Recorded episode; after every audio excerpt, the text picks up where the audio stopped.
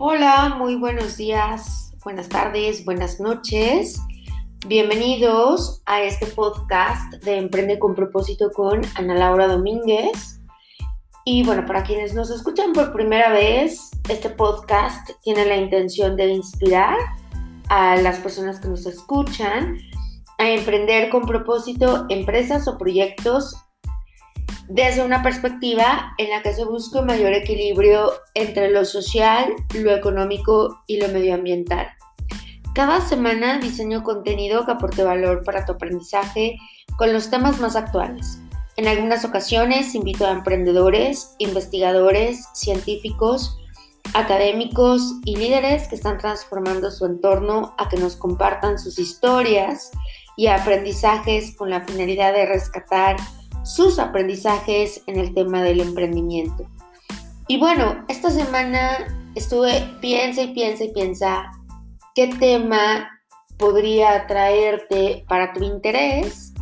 Y justo ayer, mantier, no recuerdo, me vino esta idea de compartirte una charla que di sobre cómo despertar tu espíritu emprendedor. Y creo que es importantísimo eh, conocer que cada uno de nosotros tiene algo muy especial para poder entregar en este mundo. Pero para poderlo hacer necesitamos una serie de eh, habilidades que en esta charla comparto, por supuesto, y que desde mi propia vida, desde mi propia experiencia, lo he vivido y lo he descubierto. Y esto que he vivido y que he descubierto, me encantaría poderlo compartir contigo. Si no tuviste oportunidad de escuchar esta charla en el momento en que la di, pues bueno, este es mi regalo para ti esta semana. Eh, yo espero que te sea de muchísimo valor y que puedas recuperar, si estás en algún momento de tu vida difícil, esa confianza, ese poder que habita dentro de ti para poder ofrecer eso que tanto el mundo espera de ti. Espero de verdad que te sea súper útil este eh, episodio. Es uno de mis favoritos esta charla, recomiendo algunos libros, recomiendo algunas cosas que a mí me han servido en mi vida eh, personal y pues espero que a ti también te sirvan. Y bueno, te la dejo aquí. Voy a poner el link de eh, la organización de estos chicos de eh, Sin Capa. Y bueno, para que los sigas, para que escuches también sus conferencias que tienen unas buenísimas. Y bueno, pues eso sería todo. Te deseo un excelente inicio de semana y me encantará saber qué opinas de esta conferencia que te dejó. Escríbeme a ana.domínguezparedes.gmail.com o sígueme en mi cuenta de Instagram que es ana arroba ana 4714 síguenme en mi página de Facebook búscame como Emprende con propósito. Y pues bueno, eso sería todo y te deseo un excelente domingo e inicio de semana. Cuídate mucho, te mando muchos abrazos y eso sería todo por hoy.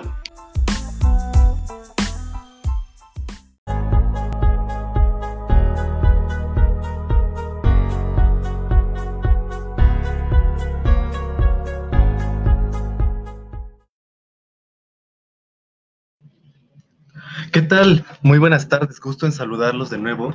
Aquí estamos en Sin Capa eh, para ustedes, los jóvenes, eh, en nuestro segundo encuentro eh, de charlas con héroes de la vida real. Hoy tenemos la fortuna de contar con la maestra Ana Laura Domínguez Paredes, quien es licenciada en Administración de Hoteles y Restaurantes por la Universidad de las Américas Puebla, la UTLAB, MBA por el Instituto Tecnológico Autónoma de México, el ITAM, ha laborado en la industria turística en el Departamento de Ventas y Marketing Posteriormente, trabajó como reclutadora para México de los programas académicos de intercambio cultural para Walt Disney World. Participó en el diseño de instrumentos de medición para un programa piloto de inclusión digital en tres estados de la República Mexicana, para el Banco Internacional de Desarrollo, BID, en colaboración con la Secretaría de Educación Pública y la Presidencia de la República.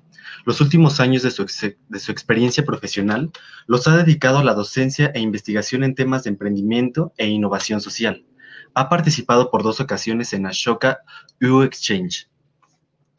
Eh, y ha eh, impartido y diseñado y capacitado a los profesores de la red de prepa SUPAEP en temas de design thinking. Tiene varias publicaciones sobre temas de innovación, social. Actualmente lanzó un podcast que se llama Emprende con propósito en Spotify, el que comparte temas de emprendimiento social y sustentabilidad. Tiene un blog de reflexiones de la creatividad, apasionada del cambio social y de la comunicación. No violenta con el doctor Marshall Rosenberg. Actualmente está trabajando en desarrollar contenido de mucho valor online para los emprendedores. Maestra Ana Laura, ¿qué tal? Bienvenida. Gusto en de que esté con nosotros. Hola, muy buenas tardes, Laurentino. Antes que nada, muchísimas gracias por esta invitación.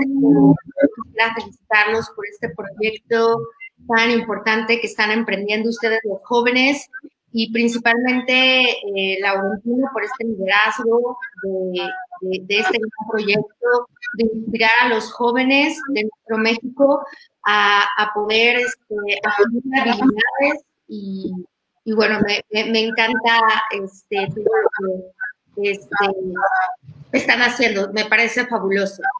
Eh, no, al contrario, al nombre de todo el equipo de Sincapa, eh, maestra Ana Laura, le damos las gracias y la más grata bienvenida a este nuestro segundo encuentro, donde vamos a ver la, el despertar de la magia de nuestro potencial creador. Maestra Ana Laura, bienvenida. Y para todo nuestro público, eh, le recordamos que a través de nuestro chat nos pueden ir colocando sus preguntas, sus dudas y eh, nos quedamos contigo, maestra. Claro que sí, muchísimas gracias, Laurentino. Pues antes que nada, eh, quiero dar gracias por este espacio y bueno, pues un poco la, la intención de la plática o la charla del día de hoy en esta tarde es platicarles cómo eh, despertar la magia de nuestro espíritu creador, que realmente está en cada uno de nosotros, en eh, digo, digamos, este, lo traemos, solamente que algunas veces este espíritu está como, digamos, creador un poco dormido, otras veces está muy dormido, y bueno, la intención de, de esta charla es poderles eh, compartir un poquito de mi experiencia, de cómo yo he descubierto ese espíritu eh, creador, emprendedor que cada uno de nosotros eh, lo tenemos. Y, pues bueno, eso es prácticamente la intención de la plática del día de hoy, que te vayas súper motivado, inspirador y, y, con muchas ganas de poder concretar todos tus sueños, todos tus eh, propósitos. Y pues bueno, entonces voy a, hacer la presentación. A ver, denme un segundito. Parece ser que no nos está viendo, no pasa nada. Ahorita yo la comparto sin ningún problema. Y denme un segundito mientras la descargo.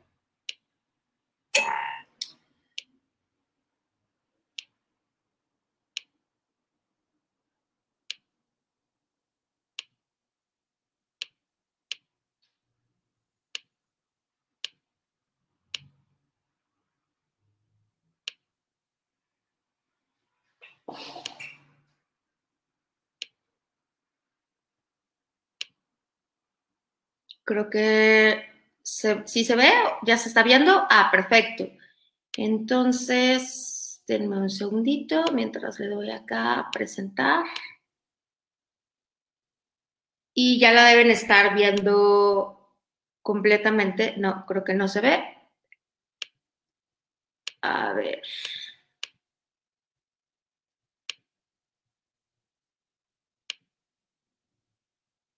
Ah, ¿Cómo dejo de compartir? A ver, stops.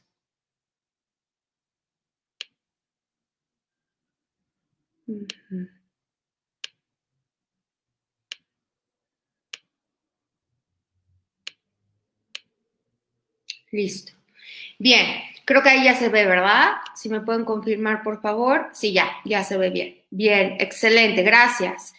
Bueno, pues entonces eh, he decidido nombrar eh, esta plática, esta charla del día de hoy, como les comenté, despertar la magia de tu potencial creador o tu espíritu emprendedor, eh, despertar esta tarde, el día de hoy, tu, creatividad, que como les mencionaba hace un, un minutito, a veces está como súper dormida, a veces medio dormida, y bueno, la intención de esta tarde es poderla eh, despertar de cada uno de ustedes, de los que nos están eh, viendo eh, esta tarde y escuchando. Pues bueno, yo soy una persona que cuando comparto algo me gusta vivirlo primero en mí misma, experimentarlo y básicamente quiero compartirte estos puntos que yo he, descubierto para poder despertar este espíritu eh, creador, eh, tu potencial este, creativo, etc. Y el primero de ellos tiene que ver con la curiosidad, ¿no? Y, la curiosidad, eh, digamos que yo, yo soy muy promotora de que cada uno de nosotros tenemos que ir descubriendo qué es eso que nos gusta hacer, qué es eso que nos llama la atención y, e indagar, hacernos preguntas y por ahí este, empezar a leer, investigar, ¿no? Eh, eso que nos llama la atención, ¿no? Entonces, esta tarde te invito, te invito personalmente a que, a que vayas pensando en esos temas eh, que pudieran llamarte la atención, que, que, dijeras, no, pues este, si me gusta cocinar o me gusta la música o me gusta la literatura, pues que te atrevas a realmente a empezar a, leer sobre esos temas que, te gustan.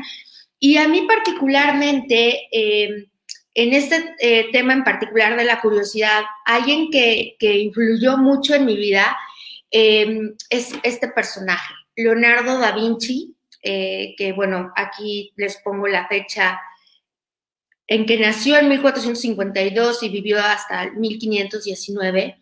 Y bueno, este personaje de la historia a mí personalmente me, impactó muchísimo porque Leonardo da Vinci eh, se caracteriza por ser esta persona eh, en toda la historia de la humanidad como la más curiosa del planeta Tierra, ¿no? entonces, si leemos un poquito de Leonardo da Vinci y si ahorita les, les invito a, ocupar su celular y, y ver quién fue este personaje, si no lo conocen, pues van a ver que Leonardo da Vinci fue filósofo, fue escultor, fue pintor, em, digamos que fue una persona apasionada por aprender de mucho, de muchas cosas, ¿no? Este, y algo que me, me encanta de la vida de Leonardo da Vinci es que él es un innovador, porque claro, o sea, él se, él visualizaba cosas que podían pasar en el futuro, ¿no? Y que después, bueno, obviamente se, fueron concretando,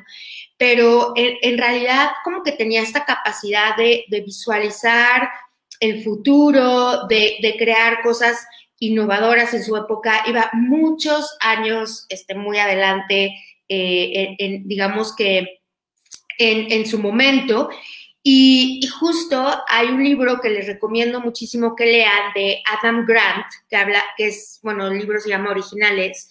Y eh, Leonardo da Vinci era una persona que postergaba muchísimo, ¿no? O sea, él era una persona que empezaba una obra, ¿no? O, sea, claro, fue pintor y todo esto. Entonces, él, él empezaba y después se iba a caminar, eh, lo dejaba como medio este, hecho, luego regresaba, ¿no?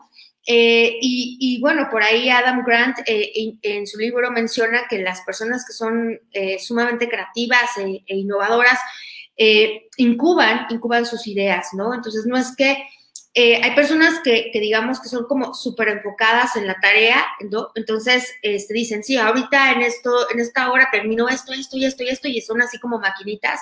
Pues no, eh, hay evidencia eh, científica que los grandes innovadores de, de, los tiempos son aquellos que postergan. Entonces, si tú eres de esas personitas que empiezas algo y de repente lo dejas así como que a la mitad, pues yo te diría que, que súper, que vas por muy buen camino, ¿no? Porque eh, a veces en nuestra cultura está como muy arraigado esto de que empiezas algo, tienes que terminarlo, ¿no? Y no, para la creatividad eh, hay que darse su tiempo, hay que, hay que ir, este, digamos que madurando eh, las ideas en nuestra cabeza y, y, y, pues bueno, a mí personalmente este, Leonardo da Vinci me encanta porque aparte pues fue, una persona que, además de leer de todas las ciencias, este, era un, gran este, apasionado por, el aprendizaje, ¿no? Eh, y además algo súper importante es que Leonardo da Vinci eh, tenía esta capacidad de escribir, de escribir todo lo que él pensaba y todo lo que él traía en su mente.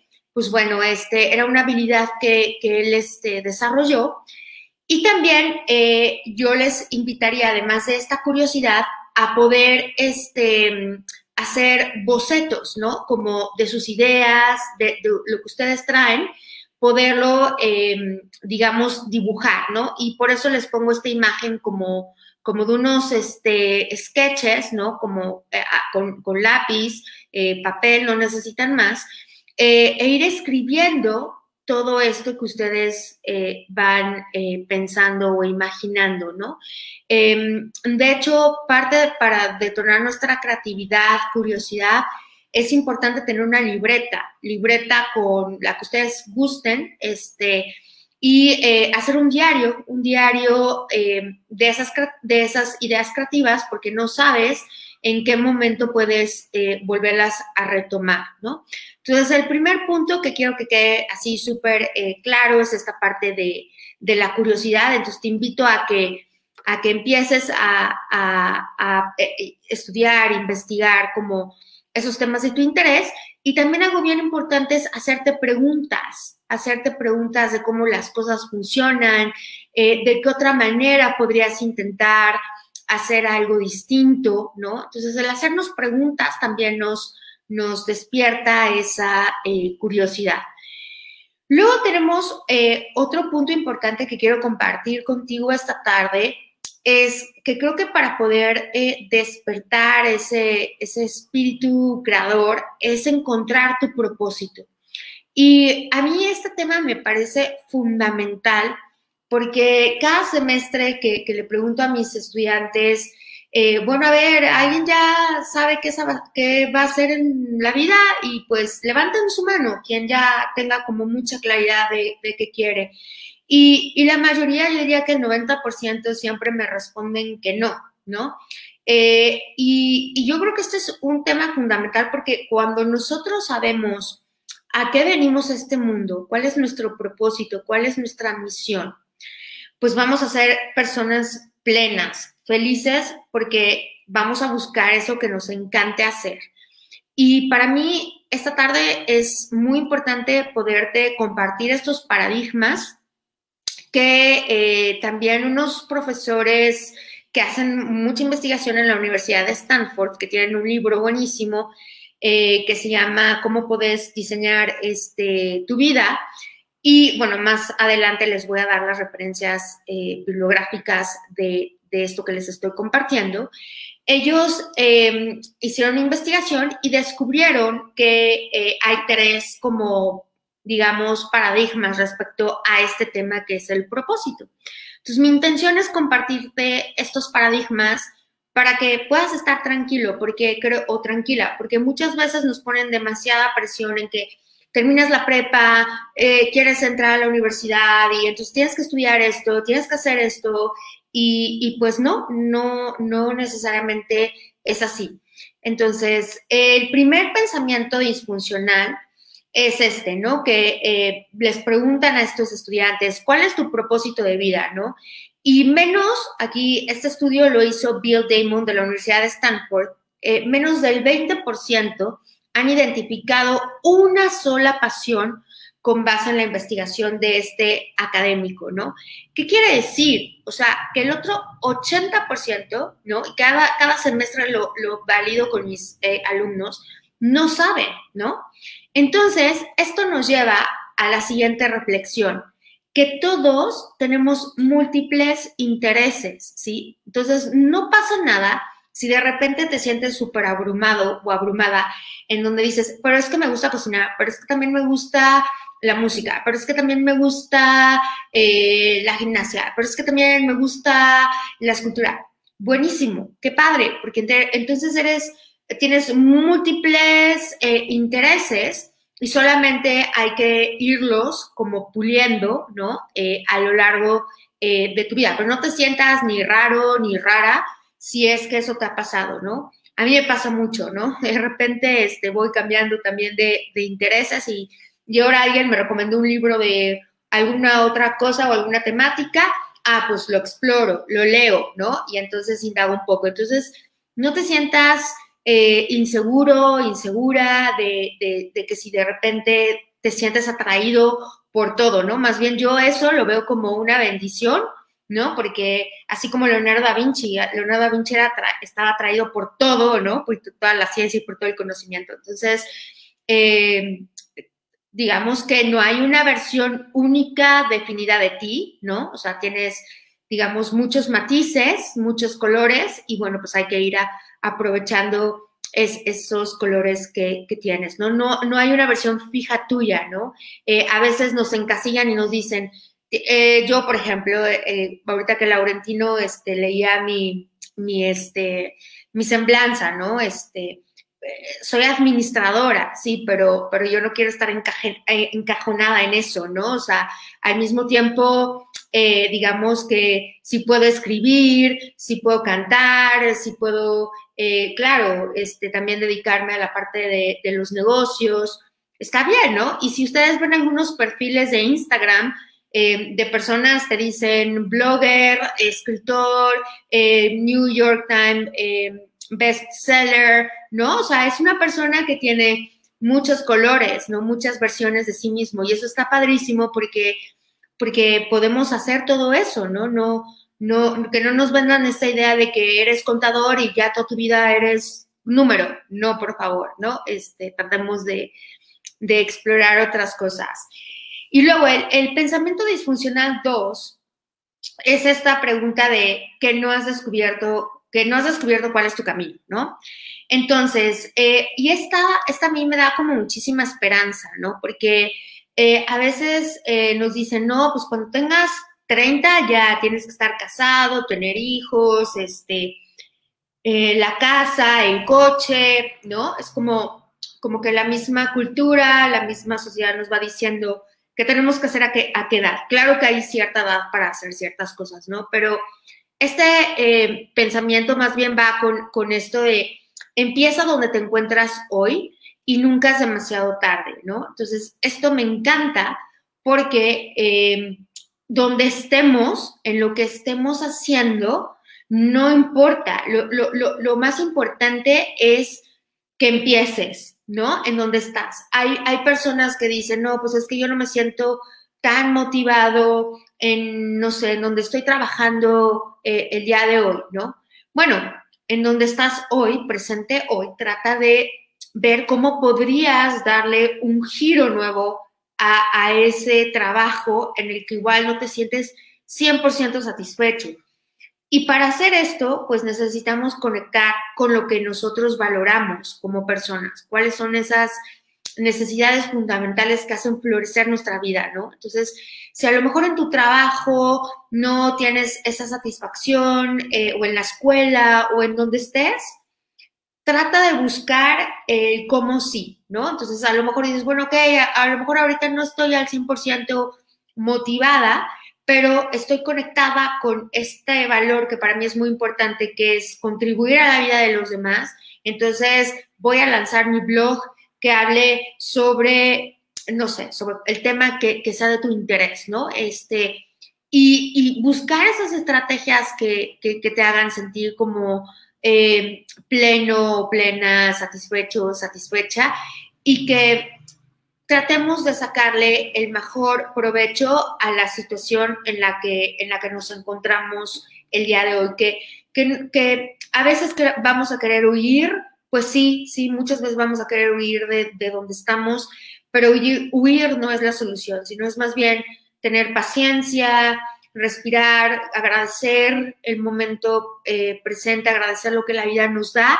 Y a partir de ahí yo estoy segura que esa creatividad, ese eh, que, habita en cada uno de nosotros nos va a dar la respuesta. A veces esa respuesta va a llegar eh, en, algún momento cuando estemos tal vez este, en el parque jugando o platicando con alguien, pueda surgir la respuesta, ¿no? Pero, pero siempre tenemos esa oportunidad de sacar lo mejor en donde estemos eh, presentes, en donde estemos, en donde estemos, ¿no? Porque yo digo, yo ahorita estoy aquí en Puebla, pero a lo mejor alguien está viendo en, alguna otra parte de la eh, República Mexicana, no lo sé, o, en el mundo, no lo sé. Entonces, eh, donde estés, si no, si no estás muy contento, muy contenta, puedes modificar o transformar esa situación a alguna eh, mejor y nunca es tarde, ¿no? O sea, hay personas que dicen, no, pero es que ya tengo 50 años, ¿ya para qué hago eso, no? No, no, no, o sea, al contrario, o sea,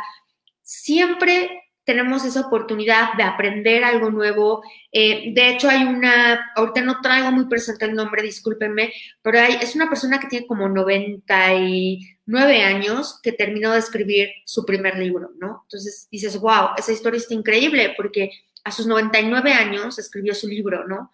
Entonces, nunca, nunca es tarde para empezar. Y si te has caído mil veces y si la regaste y si te equivocaste, pues no, qué bueno, qué bueno que te equivocaste, porque esos errores son aprendizajes, ¿no? Entonces, de ahí es como, como, como digamos, que puedo aprender de, esa situación y me puedo levantar muchas veces para poder este, sacar el mejor provecho de esa situación.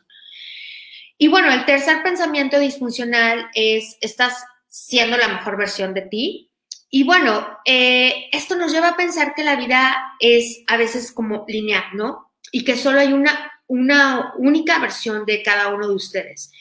Y retando un poco ese, ese paradigma, es que más bien, así como ustedes pueden tener múltiples propósitos, o sea, intereses, ¿no? También hay muchas versiones de cada uno de ustedes. Entonces, eh, al menos a mí esto me da mucha esperanza porque no nos, no nos encajona en algo fijo que tenemos que ser así, ¿no? O sea, la vida tiene sus altas, sus bajas y, pues bueno, vamos eh, disfrutando cada una de esas versiones en cada momento de nuestra vida, eh, de nuestra edad o donde nos encontremos, pues este, hay, hay muchas versiones de cada uno de nosotros, ¿no? Lo cual eso me parece magnífico. Y bueno, otro punto que, me gustaría compartirte esta tarde es esto que, se, que le llaman los, los americanos flow, ¿no? Y flow, si ustedes buscan la traducción al español, es esto de fluir. Pero más bien aquí el flow, y por eso pongo a un pintor en esta imagen, es buscar esos momentos en tu vida donde tú te caches haciendo una actividad en la que no importa el tiempo, o sea, estás tan concentrado o tan concentrada en la actividad que tu energía está tan alta que eres, puedes ser sumamente creativo y sumamente productivo, ¿no? Entonces, busca esos momentos donde te sientas con mucha energía, eh, con mucha tensión, porque esos momentos son claves para detonar esa, esa creatividad que habita dentro de ti, ¿no? Em, y bueno, hay, hay personas que, que, hacen como, o sea, entran como en este estado contemplativo en donde están tan, tan metidos que no paran, ¿no? Este, porque están muy, muy enfocados en la actividad que están realizando. Eh, y bueno, bueno, respecto a este punto flow, pues a mí me gustaría como compartirles, porque como les mencioné muy al inicio de la presentación, a mí me gusta compartir eh, las cosas cuando yo también las vivo en mi vida, ¿no? En mi vida propia. Entonces, em, en cuanto a esto del flow, algo que yo me he dado cuenta, este, donde viene esta creatividad o estas ideas, y les va a sonar un poco chistoso, pero es cuando, cuando realmente me pongo a lavar los trastes o me pongo a barrer o me pongo a descansar y me tiro en el suelo y de repente veo el cielo y ahí es cuando las ideas fluyen, ¿no? Entonces, también un poquito es buscar esos momentos eh, en donde puedan surgir estas ideas. Y bueno, generalmente, al menos en lo que yo he observado en mí, en mi propia vida, es eh, cuando estoy eh, en un lugar tranquilo, o sea, donde no hay ruido, donde ya comí, ya, ya descansé. a veces me ayuda mucho poner música y, a veces sucede que eh, para que yo pueda entrar como en estos estados de flow, em, curiosamente a veces es en la madrugada, ¿no? O sea, ya cuando, cuando ya es la noche y hay como más tranquilidad, eh, es cuando puedo trabajar de una, de una, forma muy productiva. En las mañanas también. Eh, en las tardes ya yo creo que ya no tanto, pero te invito a que busques esos momentos en tu vida. Y luego, la intuición la intuición quisiera compartirte esta frase de René Descartes, que fue un físico este, matemático, eh, que dice que el conocimiento intuitivo es una iluminación que viene del alma, ¿no? Eh, en donde habita eh, Dios, ¿no? La luz de Dios, y que nos va revelando este, esa claridad, ¿no? Entonces, yo, yo, bueno, quisiera como, como decirte o dejarte en esta tarde tres puntos como muy importantes de los cuales basé esta presentación. Em, escucha, bueno, escucha mucho tu, intuición, la voz de tu alma, ¿no? Eso que, te está diciendo. Y cómo lo vivo yo es cuando escucho algo o, que está como en un, como en otro, digamos, mundo eh, no sé, no es un mundo físico, es, es otro, otra dimensión, eso es lo que quiero decir. Y que a veces te dice, eh, Ana, tienes que viajar a tal lugar, o Ana, tienes que escribir esto, o Ana, ¿por qué no abres un podcast? Yo estoy casi segura que tiene que ver mucho con, con esta frase de René Descartes, que cuando encuentres esos momentos de reflexión, de tranquilidad, puedes escuchar esas ideas, esas voces o como lo quieras tú nombrar. Y yo te invitaría a que tomes una de esas ideas y empieces a ejecutarla, porque ahí están, por algo te llegan a ti, ¿no? Y, yo me imagino que a cada quien le llegan estas, estas ideas, ¿no? En, un momento eh, de sus vidas distintos o, no sé, pero porque eso es algo que no, no he descubierto aún, pero yo te invitaría a que, a que realmente escuches esas voces y, hagas eso, eso que te, que te, dicen, eh, que tiene que ver mucho con esta intuición y con esta conexión con nuestro ser, con, lo que realmente somos y, a lo que venimos a, a, este mundo, que es básicamente ayudarnos unos a otros y contribuir en el bienestar de los unos de los otros. No estamos solos, somos todos, todos somos uno, todos estamos interconectados, eh, en todos nos, necesitamos, ¿no? Y tenemos que construir todo, toda esa realidad, ¿no? Entonces, lo que alguien más sabe te aporta a ti y así sucesivamente, ¿no? Y nos vamos construyendo como, como sociedad. Y bueno, para, para ir cerrando, eh, este es el libro de, tiene un, este, apellido así un poco raro, raro Mijaeli creo que es, no, no, no, bueno, aquí está el libro este de Flow para que te da como ejercicios de cómo ir descubriendo estos momentos en donde tu energía es como súper alta y tu concentración también y tu atención. Entonces, este es el libro que les recomiendo como para descubrir esos momentos. Ah, este es el libro de Bill Burnett y de eh, Evans de Stanford, que se llama Designing Your Life, que es diseñando tu vida. Y tienen también el workbook en donde tú puedes ir trabajando como todos esos momentos eh, importantes, ¿no? Durante el día que te causan la, mayor energía y que también está muy relacionado con este flow eh, y te hacen como visualizar cuál es tu eh, visión del trabajo, eh, cuáles tu, eh, tus intereses, tus fortalezas, o sea, ellos te van como guiando en todo el proceso. Y por supuesto que te recomiendo muchísimo leer la biografía de Leonardo da Vinci, ¿no? De esta mente brillante de toda la historia, ¿no? Y bueno, para ya ir cerrando, pues estos son mis datos de, contacto. Eh, te, invitaría a sumarte a, mi este, podcast eh, de Emprende con propósito. Y bueno, eh, pues bueno, creo que eso sería todo y que traigo para la tarde del día de hoy. Eh, no, no, hombre, excelente, maestra Ana. Fíjate que en las pláticas y conversaciones previas a esta charla que tuvimos entre el grupo de Sincapa y usted, le mencionábamos que Sincapa está dirigido a, jóvenes, ¿no? A jóvenes para apoyarlos en su formación académica que hoy en esta pandemia pues se ve muy, muy afectada, ¿no?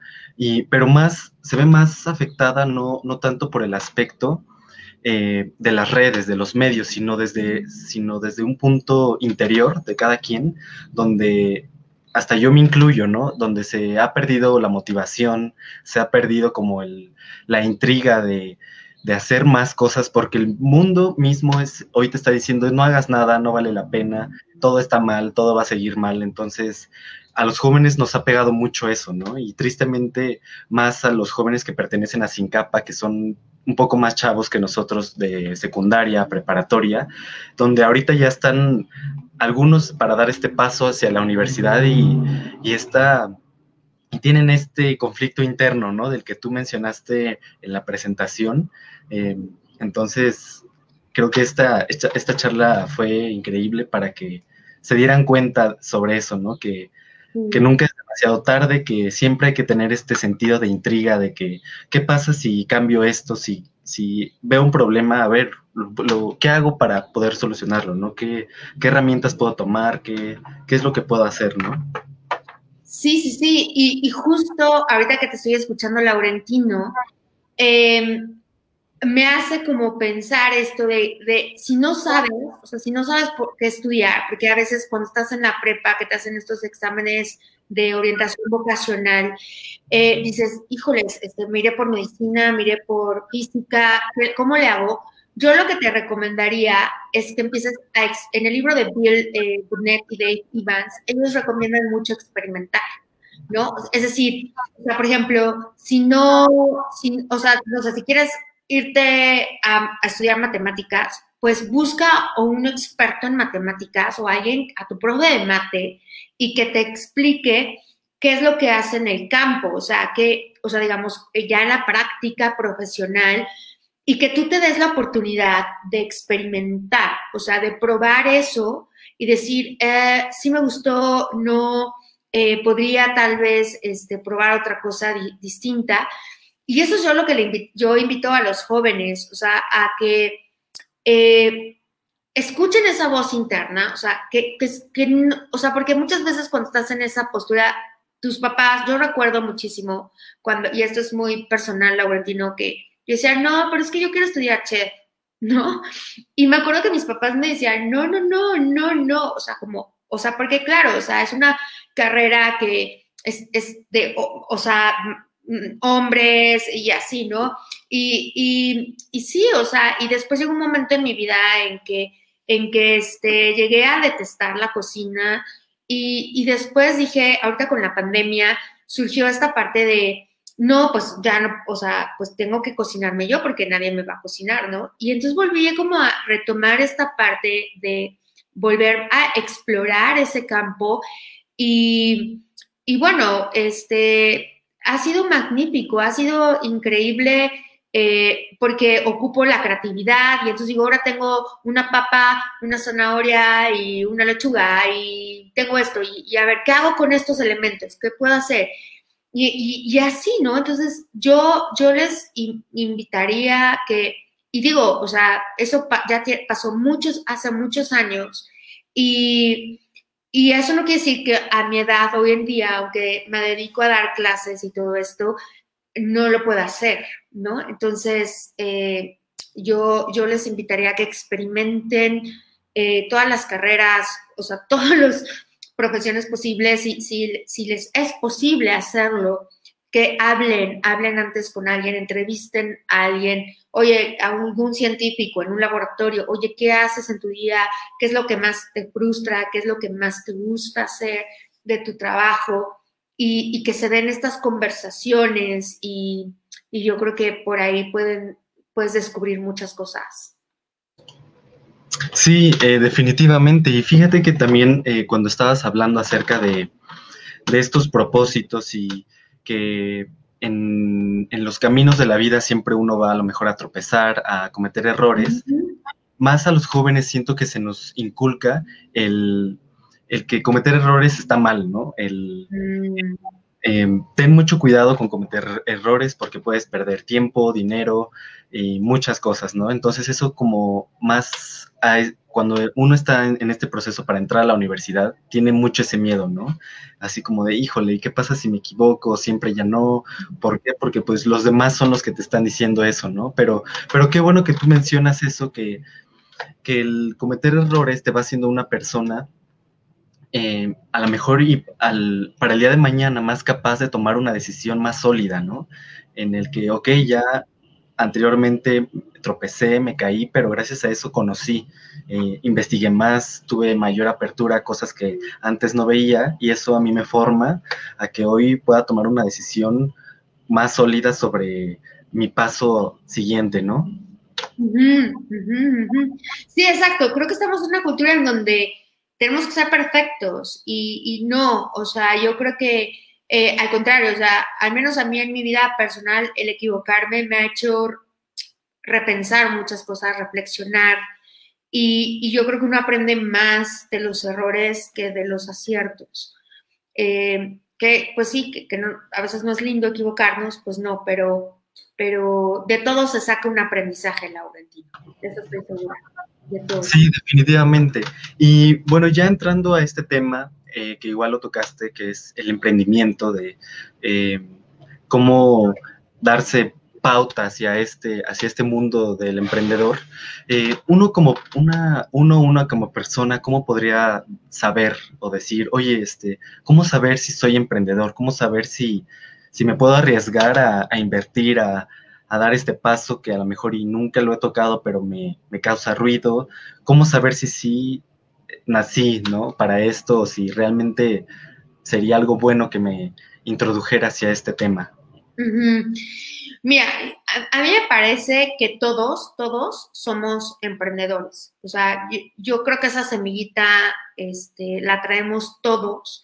Solamente eh, respondiendo a tu pregunta, eh, yo creo que si eres de estas personas que de repente, no sé, eres de los que si ves que en un grupo están teniendo dificultades para organizarse, que tú tomes ese liderazgo, ¿no? Que tú digas, a ver, podemos hacerlo así. O, o de repente yo voy a, no sé, ahorita con el tema de la pandemia, voy a organizar este, despensas para irlas a entregar a estas comunidades rurales. O sea, yo creo que si eres de esas personas como que, como que ya en tu ADN está como el, el aportar, el ayudar y hacerlo, eh, pues yo creo que ahí es como un indicador importante eh, de que eres una persona de acción. O sea, para mí el emprendimiento es, es alguien que ejecuta, que hace, ¿no?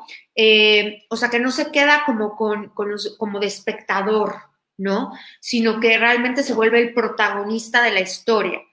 Entonces, eh, yo creo que para mí eh, como respondiendo un poquito a tu pregunta, ¿cómo lo puedes descubrir? Es pues viendo si en tu vida eres de estas personas como más proactivas o eres de las personas eh, que, consumes, ¿no? Que estás esperando a que, no sé, de repente te la pases todo el tiempo en el celular consumiendo contenido en lugar de preguntarte, a ver, ¿qué puedo hacer yo para, para, para eh, no estar consumiendo tanto contenido, ¿no? O sea, yo creo que va por ahí, eh, Laurentino, un poco la, respuesta que yo te puedo dar, o sea, como, eh, ¿cómo te ves? O sea, como, tiene que ver mucho esto con la autoimagen, o sea, si te ves más como, como esta persona que consume o que crea, ¿no? Entonces yo creo que va por ahí y también mucho hacia la acción, o sea, como por ejemplo ustedes, que crearon este proyecto que se me hace increíble, se me hace padrísimo lo que están haciendo. Eh, ahí, pues ustedes de esta idea están, lo están ejecutando, están buscando a la gente que contribuya, que se suma al proyecto y, para mí eh, son emprendedores y van aprendiendo en, la marcha, pues, o sea, van, van aprendiendo. Sí, sí, definitivamente. Y, eh, por ejemplo, ya eh, a los que nos están escuchando y viendo ahorita a lo mejor y ya hubo algunos que dijeron, bueno, eh, creo que en la vida yo sí soy ese protagonista, yo sí soy esa persona que me gusta eh, liderar, si veo un problema, me meto a, ver qué soluciones puedo, puedo ejecutar, generar, ¿no? Y entonces a lo mejor hay alguien que ya se está preguntando, si ya descubrí que a lo mejor y si tengo este espíritu emprendedor, ¿qué preparación debo de tener? ¿no? O para emprender, o si realmente no, no existe una como tal, o, si sí, ¿cuál es? Pues mira, yo te voy a compartir mi experiencia. Este, una, yo creo que sí te tienes que, formar, o sea, formar en, la cuestión, eh, digamos, de las herramientas, como para darle más eh, forma a la idea que traes, ¿no? O sea, yo creo que eso es muy importante. Otra cosa es que eh, es muy importante que estés, en, digamos, que en el contexto, pues, o sea, que si tú ya, por ejemplo, yo que estoy en, la educación, para mí va a ser mucho más fácil emprender un proyecto dentro de esta industria que si me pongo, no sé, me voy al área de la química, que a lo mejor no tengo como mucho conocimiento. Entonces, una es esa, el contexto, la experiencia, la formación académica, que es súper importante en las herramientas, el tener un coach, un mentor, que alguien te oriente o varios, incluso vas a necesitar varios coaches, eh, varias personas en tu camino, eh, que te vayan dando esta asesoría, este acompañamiento, eh, que no te vayas sintiendo sola o solo en el camino. Por eso formar comunidad es importantísimo, ¿no? Porque unos apoyan a otros, ¿no? Este, se comparten estos talentos. entonces, pues sí, yo, yo básicamente es así como, como lo veo eh, este camino, ¿no? Y, de arriesgarse, pues el, eh, al momento de emprender siempre hay riesgo, ¿no? Hay un riesgo que puedes, eh, no sé, invertir en tu proyecto y que, no, que no funcione, o puede ser que sí. pero bueno, hay, hay, una metodología que es la de este Eric Rice y Steve Blank, que, que lo que hacen ellos es que tú valides esas hipótesis en el mercado y vayas probándolas eh, y, bueno, vayas probando si funciona o no tu idea, ¿no? Pero pues sí, yo creo que son esos ingredientes, Laurentina. Sí, no, eh, excelente. Y fíjate que eh, tocaste un punto muy interesante en donde dices, siempre al momento de emprender está este riesgo, ¿no? Y entonces la siguiente pregunta sería, ¿cómo diferenciar un proyecto eh, que está progresando a lo mejor lentamente, pero sí existe un progreso, o, definitivamente de uno que, en el que no, que no está viendo este progreso, en el que simplemente está fallando. ¿Cómo lo decías?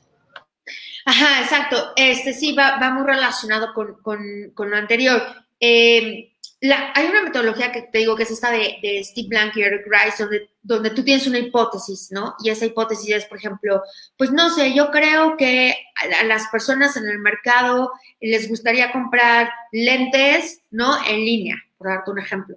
Y entonces generas un producto mínimo viable y ese producto mínimo viable a través de un experimento te genera data que le llaman yoda y esa yoda, que es este, datos tuyos, reales, no, no es que tú lo hayas investigado en otro lado, te va a dar información súper importante de tu usuario. Y eso va a hacer que valides eh, tu hipótesis si es verdadera o falsa. Si es falsa, que tú digas, híjoles, estoy progresando o no, entonces ahí eh, tienes que pivotear. Es decir, tienes que modificar algo de tu experimento para que eh, veas qué es lo que tienes que hacer, para que pues encuentres ese, ese encaje perfecto entre lo que tú ofreces y lo que el mercado necesita, ¿no? O sea, así como eh, eso es lo que básicamente tienes que buscar en un emprendimiento y eso lleva tiempo, ¿no? Este, no es así como que lo valido en, en, una semana y ya, no, o sea, a veces van a estar seis meses hasta un año, ¿no? Y si es un emprendimiento social, ¡uh! te puede llevar hasta 5, 6, 7, 8 años, ¿no? Eh, como en el caso de, de Muhammad Yunus, del Banco para los Pobres, Graven Bank, ahí ellos tardaron, o sea, este profesor tardó 5 años para validar su idea, su propuesta en esta comunidad en Jobra, eh, con microcréditos en mujeres, porque cambió todo el paradigma de ese, del sistema financiero y después de 10 años, pues ya vio los resultados, ¿no? Entonces, eh, cambiar un sistema o rediseñarlo lleva, lleva su tiempo, no es así como de la noche a la mañana, y lo más importante es hacerse las preguntas correctas, o sea, el cuestionarse.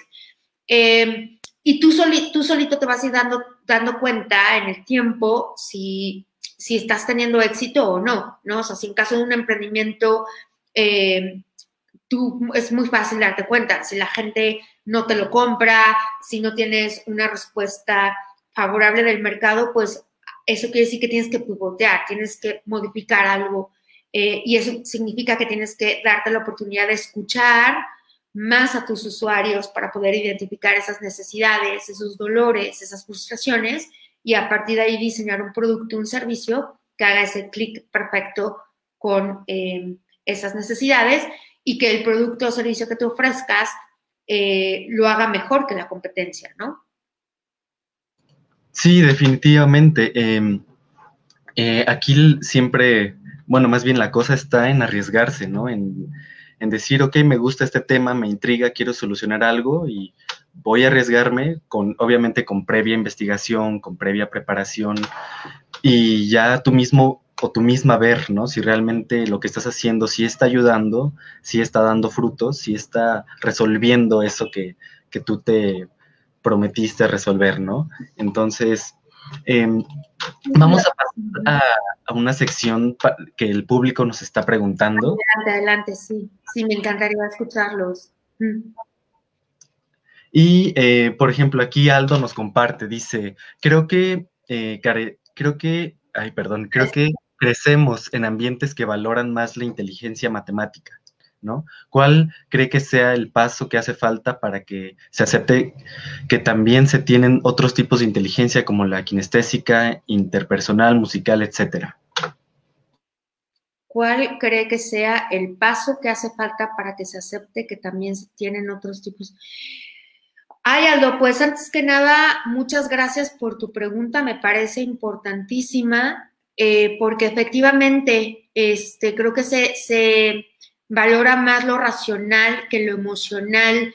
Y creo que hoy en día una de las habilidades del World Economic eh, Forum y es estas, son estas las habilidades blandas, las habilidades de, las, de la inteligencia, eh, pues sí, este, la creatividad, el pensamiento creativo, este tipo de inteligencias que tú mencionas pues necesitamos un cambio de, radical de, mentalidad para poder empezar a, hacer estos, estos cambios desde mi perspectiva.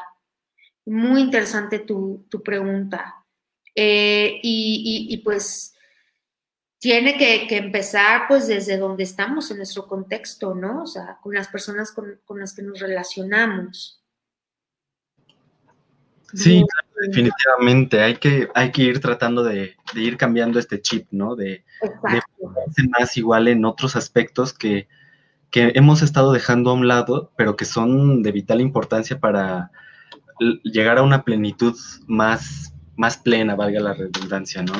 Sí, sí, exacto. Y, yo creo que en los, en los programas curriculares dentro de las universidades o escuelas, se tiene que valorar mucho más este tipo de inteligencias como la que menciona Aldo, ¿no? O sea, digo, sí las hay, ¿no? O sea, pero, pero darle más hacia la parte también eh, donde las personas puedan tener esos espacios en donde fluya esa creatividad, ¿no? O sea, por ejemplo, la escritura, el escribir, eh, ahí nuestro cerebro izquierdo nuestro cerebro derecho, que es el racional y el, el creativo, están constantemente trabajando, ¿no? O sea, los dos y creo que tenemos que encontrar esos espacios donde, donde se puedan valorar más esas, esas inteligencias, la danza, el baile, eh, el, canto, ¿no? Y sí, definitivamente. Sí, y mira aquí eh, Santiago Luna nos está preguntando, ¿cómo superar el bloqueo creativo? Excelente pregunta, Santi. Em, yo creo que algo muy importante es el buscar estos momentos de flow. O sea, yo creo que, que si encuentras esos momentos de flow en tu vida, ahí se desbloquea la creatividad, el no estarle dando vuelta tanto al asunto, o sea, si ya estás como muy encasillado en eso, date unos espacios, ¿no? Así como lo hacía Leonardo da Vinci, que empezaba algo, después lo dejaba y después quién sabe cuándo regresaba, ¿verdad? Pero, pero después ya regresaba y lo que creaba era una, una obra increíble, ¿no? Entonces, em, tal vez no exigirse tanto, eh, evitar los sesgos, los juicios, eh, porque a veces nosotros mismos somos nuestros propios este, bloqueadores, ¿no? O sea, decimos, no, es que no puedo, es que no. Ah, hay técnicas, por cierto, Santi, ahorita que vi tu pregunta, para detonar la, la creatividad. Este, de ideación buenísimas, ¿no? O sea, hay unas que, por ejemplo, de ideas malas puedes sacar ideas buenas, o sea, bueno, o sea, que te detonen más, ideas. Está el how might we o el cómo podríamos, eh, que te puede también ayudar a, este, detonar tu pensamiento divergente. Hay un chavo que yo sigo en Instagram, eh, que él, es un alemán que lleva su pensamiento divergente al extremo, ¿no? Entonces él se plantea buscar, no sé, 10.000 formas para romper globos, ¿no? Y entonces hace cosas loquísimas, ¿no? Para, para romper globos y este, o de repente, ahorita les, les digo cómo, cómo se llama este, este chico, no, lo traje preparado en la presentación, pero eh, una es hacerte preguntas como podríamos, otra es, eh, también hay técnicas como una que se llama PO, otra que, por ejemplo, si estás bloqueado, te sugería que te metas a estas páginas como Instagram, que diga, este, sí, Instagram, Pinterest, buscar imágenes y después eh, darte un tiempo y decir, bueno, de este reto, de esas imágenes que tomé, ¿qué puedo hacer distinto? ¿no? La creatividad tiene que ver mucho con tres cosas fundamentales. Una es eh, copiar, literal, o sea, copiar lo de alguien más, combinarlo y digamos que la, otra etapa eh, más importante es como ya generar algo diferente a, través de esas combinaciones de elementos. Entonces, eh, yo te sugería, o, a, todos en general, que hagan eso, o sea, como que hagan su Frankenstein este, y, corten cosas aquí y allá. Por eso las personas que son como súper creativas leen mucho de todo, este, escuchan música, eh, viajan. Digo, ahorita va a estar un poco complicado viajar, pero, eh, por ejemplo, yo eh, recuerdo mucho que hace dos años fui a San Francisco y elegí esa ciudad, bueno, una porque ahí está Stanford y está el D-School y está IDEO, que es, toda esta agencia enorme de, innovación pero lo escogí también porque ahí están todas las culturas del mundo, ¿no? Entonces, comí comida eh, japonesa, este, de Turquía, este, turca, me fui a, un lugar a comer comidas de Senegal, eh, y entonces todo eso te va dando como muchas experiencias y después cuando estás ante un reto, dices, ah, claro, me acuerdo que en ese restaurante que fui o en, esa experiencia que viví, ah, y entonces empiezas a conectar cosas. Pero eso lleva su tiempo. Eh, eh, no es así como que tan, tan sencillo que se detone esa conexión de puntos, ¿no? Em, sino que, que, es que todas esas experiencias en algún momento dado como que se detonan, ¿no? creo que podía ir por ahí. Haz lo que te guste hacer, o sea, correr, nadar, este, eh, jugar básquetbol o lo que sea. Y, ahí es donde posiblemente también puedan surgir ese desbloqueo, ¿no? Sí, claro. y dices algo eh, totalmente buenísimo, que es eh, no te encasilles en algo, ¿no? O sea, ábrete, ten una cultura enorme de conocer de esto, de esto otro, de conocer esta cultura, qué hacen aquí, qué hacen allá, cómo se resuelve esto acá, esto allá, y eso pues más que formarte como una persona más culta, te va haciendo más abierta ante todo, ¿no? Ante que si se te presenta algo, dices, ah, pues aquí se resolvía así y acá sí, y qué pasa si tomo algo de acá y algo de acá y lo resuelvo mejor, ¿no? Exacto, exacto. Sí, sí, sí, sí. Incluso hasta me metí a, unas clases de comida tailandesa con chicos de Airbnb que eran como 20 años más jóvenes que yo, 10, no sé, pero eran súper jóvenes y fue súper divertido, ¿no? Entonces, sí, o sea, probar cosas, yo, yo les invitaría a probar cosas distintas, eh, leer libros que a lo mejor comúnmente no lees, em, eh, en fin, creo que eso sería como mi, mi, mi, sí, mi recomendación. Sí, muy bien. Eh, y mira, aquí eh, Paco Sánchez nos pregunta, ¿qué opina de la estructura actual de la educación en México? Ay, este, Santi, Santi o Paco, no, Paco, ¿verdad? Paco. Este, perdón, ah, sí, es que, ajá, pues, uy, eh, yo creo que hay una gran desigualdad, una brecha muy fuerte en, en México de las personas que sí tienen acceso a la educación y quienes no. Eh, y eso es un, tema que a mí personalmente me, preocupa, eh, porque ahorita con el tema de la pandemia, México no tiene la infraestructura necesaria para hacer accesible la educación a las comunidades más eh, lejanas, ¿no? Nosotros somos privilegiados, muy privilegiados, ¿por qué? Pues porque tenemos en casa internet, tenemos una computadora, eh, porque pues tenemos un teléfono y, podemos aprender sin necesidad de estar físicamente en la escuela. Tenemos a nuestros profesores que se conectan en la plataforma de, Blackboard y que, bueno, gracias a Dios, eh, la UPAD tiene toda esta infraestructura, ¿no? Y hemos podido dar las clases y atender a, a los estudiantes, eh, lo cual es una gran bendición. Eh, poder continuar con, con, nuestros estudios y, con, y en, bueno, en mi caso con mi trabajo, eh, pero yo sí creo que estamos en un, en un momento crítico en nuestra historia para cambiar el rumbo, ¿no? Eh, justo estoy tomando un curso eh, que tiene que ver con prospectiva, con, con diseño de futuros, y, y justo, curiosamente, me tocó estar en un equipo donde eh, estamos diseñando futuros de cómo va a ser la educación en los próximos 40 años. O sea, nuestro escenario es para 2040.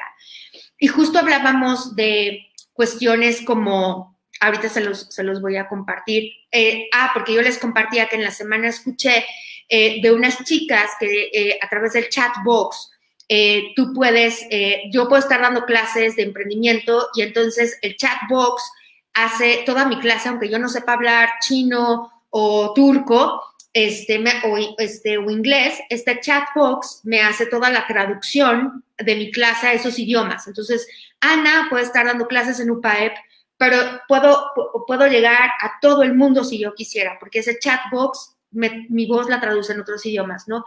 Y entonces, eh, pues a mí se me hizo algo así súper interesante porque estas, estas chavas que están, tienen un emprendimiento que se llama Violeta, eh, están tratando de combatir la violencia hacia la mujer, que trabajan con una fundación que se llama Fundación Origen. Y entonces estas mujeres muchas veces tienen mucho miedo a expresarse, a, decir lo que están pasando en sus vidas. Y entonces ellas escriben y este chatbox como que les, les, este, les conecta con un psicólogo, con alguien que les pueda como, como acoger y como eh, ayudar en esa situación de crisis que están pasando, ¿no? Y, justo eh, hablábamos como que en estos escenarios de, la educación hacia el 2040, pues eh, va a haber una democratización de la educación, es decir, la, educación va a llegar como a más personas, eh, pero eso va a depender mucho de las estructuras políticas y económicas y de los líderes que estén en, esos, en esas posiciones de poder que puedan llevar esto a la realidad, ¿no? Porque justo decíamos y platicábamos eso en la mañana, como de, oye, pero, pues sí, o sea, pero para poder hacer que toda la educación sea accesible a todos, pues necesitamos realmente contar con esa infraestructura donde en, realmente en estas comunidades rurales tengan el Wi-Fi, eh, tengan eh, todo, todos los contenidos, los profesores estén capacitados para acompañarlos, que la tecnología llegue pero claro, esto nos lo estamos imaginando para 2040, ¿no? Entonces, sí, ya pensábamos como en un, en un ambiente sumamente tecnológico, o sea, con muchísima tecnología y que obviamente los niños que son chiquitos ahorita son los que estarían haciendo como, como todos estos cambios.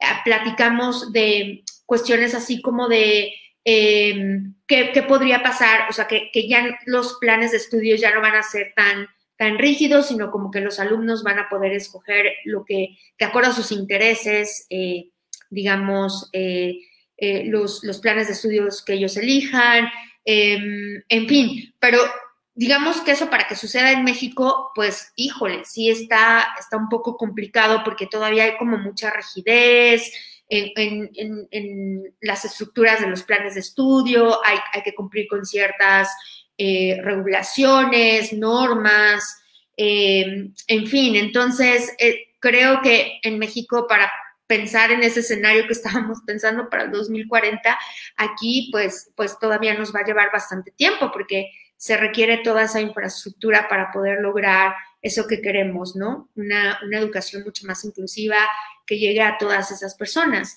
Eh, y se necesitan, por supuesto, pues de esos líderes que, tengan esa visión de futuro de, la educación y que empiecen y que quieran y que tengan toda la intención de, trabajar, ¿no?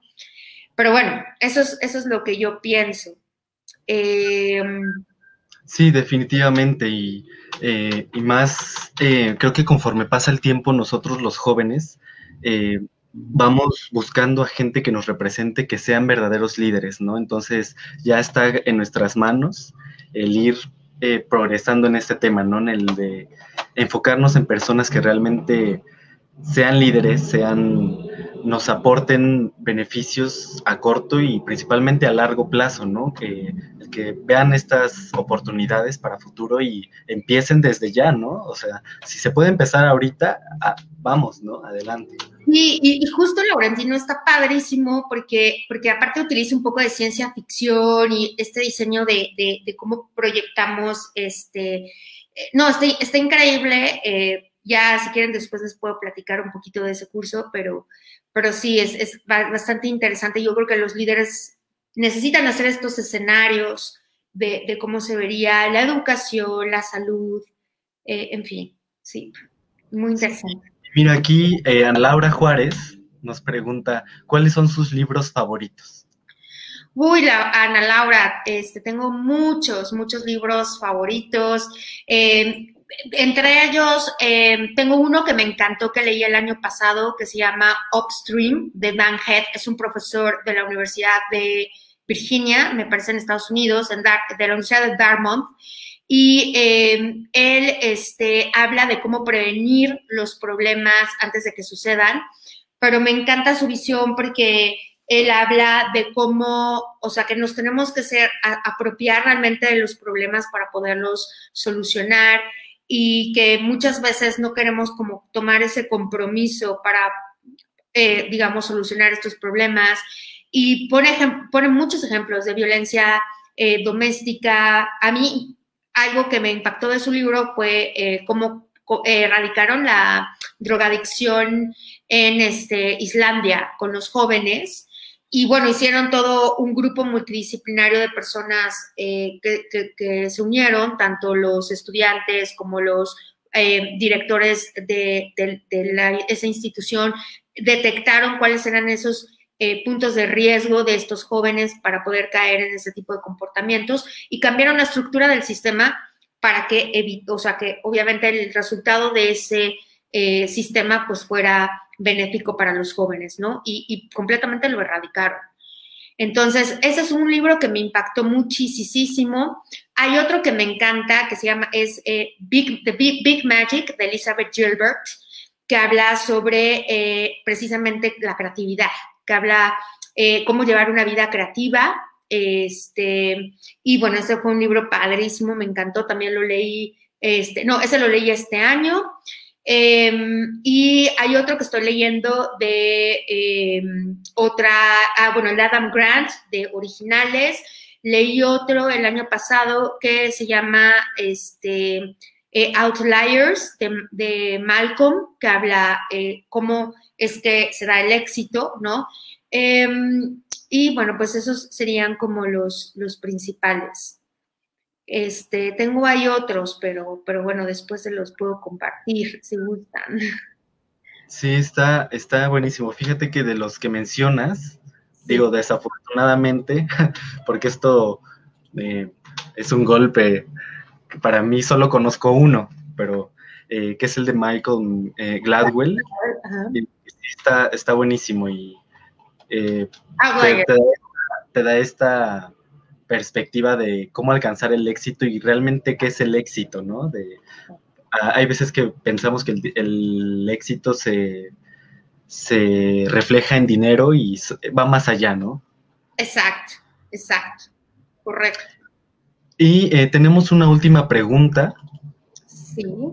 Eh, este, que es em, de Karen.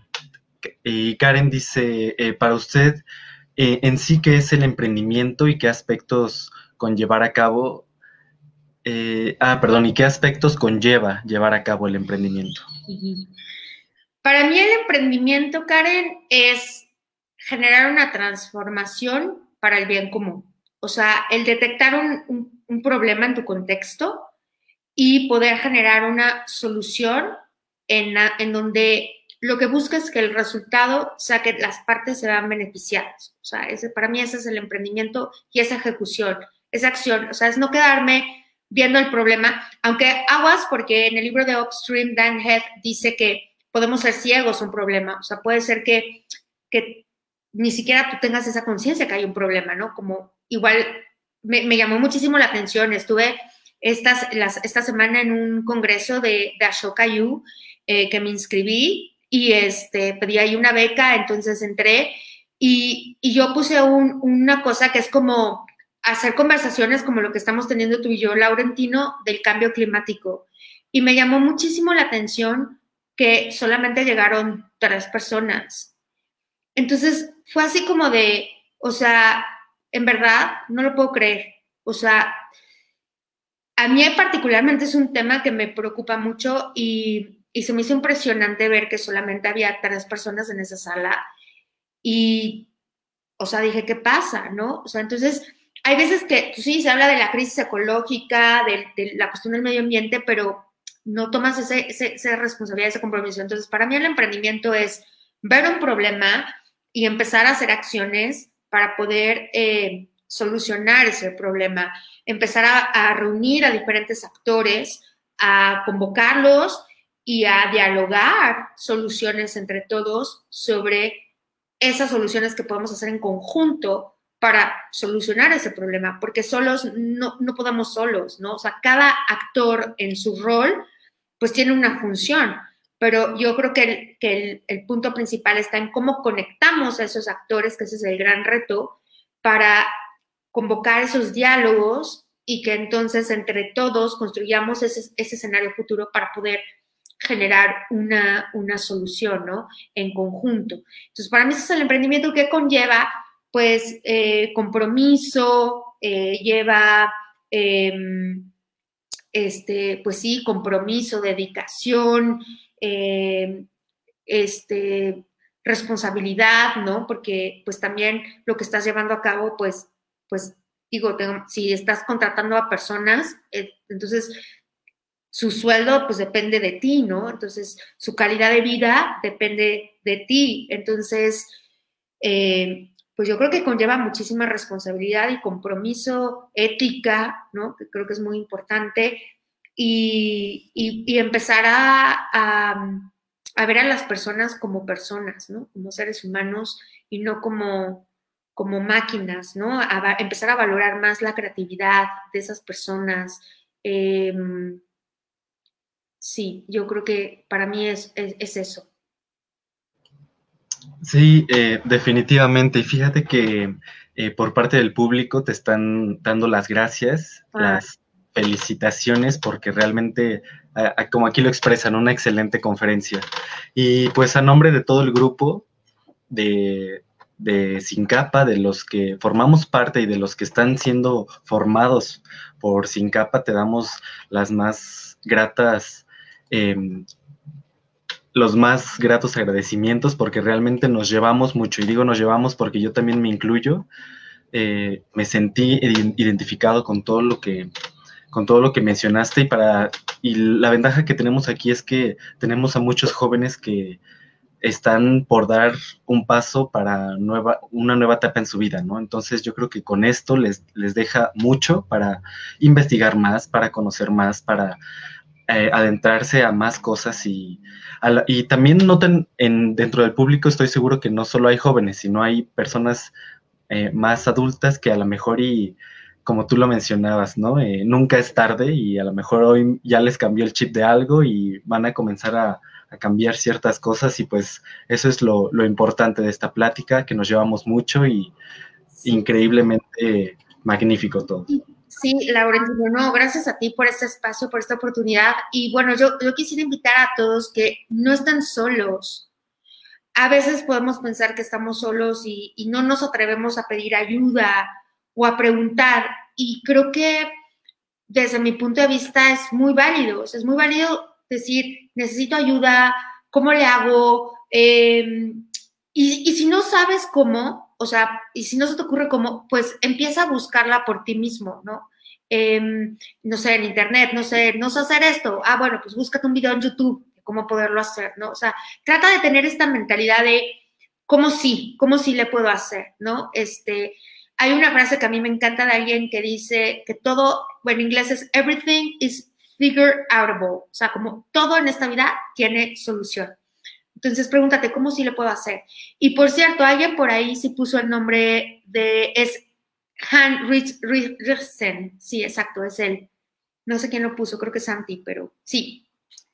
Perfecto, pues, pues bueno, por mi parte, espero que les haya gustado mucho la plática, este, que, este, les haya podido dejar algo a cada uno de ustedes que nos están escuchando esta tarde. Y, pues bueno, este, siéntanse en la confianza de, contactarnos con toda esa libertad, si, si, te sientes inseguro o insegura. Y, y bueno, pues eh, ese es mi, propósito y misión, pues poderte ayudar en lo que pueda, ¿no? Con mis recursos y con, mis posibilidades. Con mucho gusto así lo haré. No, eh, de nuevo, muchísimas gracias. Eh, qué bueno que colocaste tus redes. Eh, supongo que la mayoría ya las anotó para que puedan contactarte ante cualquier duda, cualquier inquietud.